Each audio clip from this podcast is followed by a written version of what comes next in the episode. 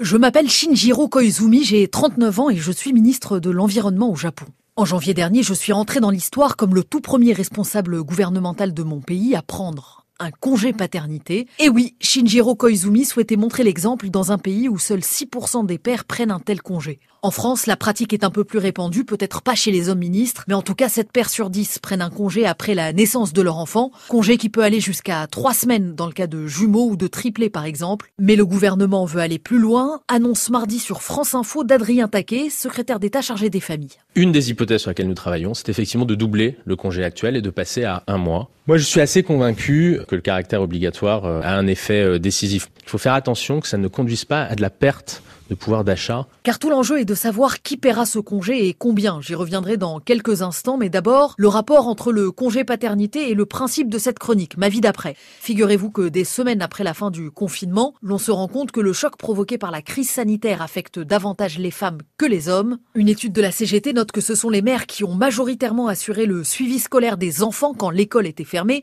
et désormais elles subissent bien davantage la hausse du chômage, soit parce qu'elles sont euh, surreprésentées dans des secteurs sinistrés, soit parce que leur employeur considère qu'elles ont été moins efficaces en télétravail que leurs collègues masculins.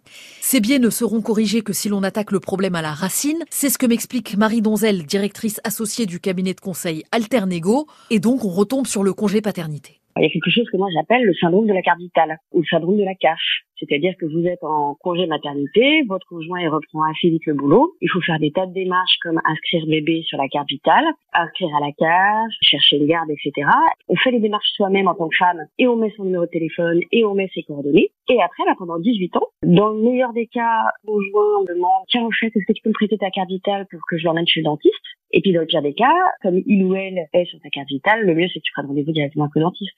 Ça se joue dans les toutes petites choses, la charge mentale, vraiment au tout début. Voilà, agir dès les premiers jours et donc euh, un congé paternité euh, plus long, ce sera avant 2022 a priori. D'abord parce qu'une directive européenne nous y oblige et ensuite parce que l'égalité femmes-hommes, c'est la grande cause du quinquennat. Emmanuel Macron euh, recevra d'ailleurs en septembre le rapport du neuropsychiatre Boris Cyrulnik qui a travaillé sur les 1000 premiers jours de l'enfant. Il y aura donc de nouvelles annonces à la rentrée, notamment sur les niveaux d'indemnisation. Jusqu'ici, c'est la pierre d'achoppement de toutes les tentatives pour réformer le congé paternité.